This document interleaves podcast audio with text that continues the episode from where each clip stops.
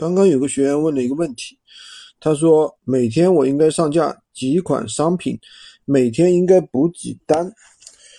其实这个问题是没有答案的，为什么呢？首先它取决于你做的什么类目，对吧？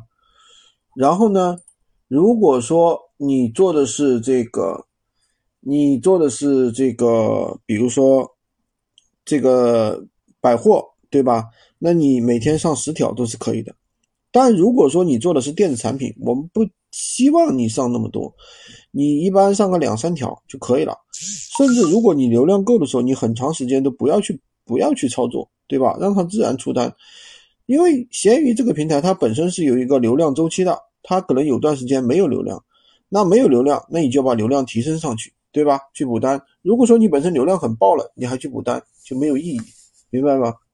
就是这就是一个周期性的一个行为。流量已经很爆的时候，你没必要再去操作了。如果说本身没有流量，那你肯定要去过更多的去补单，去干扰它的流量。当然，补单的话，你也不能补的太多，对吧？本身比如说每今天只有一百的曝光量，你去补十单，那肯定不对啊。这个系统也看得查得出来，你是干扰数据啊。其实每个平台它都有反作弊机制的，你明显的去干扰数据，它肯定会带来系统对你反作弊的一个清理，知道吧？会清理你的数据的。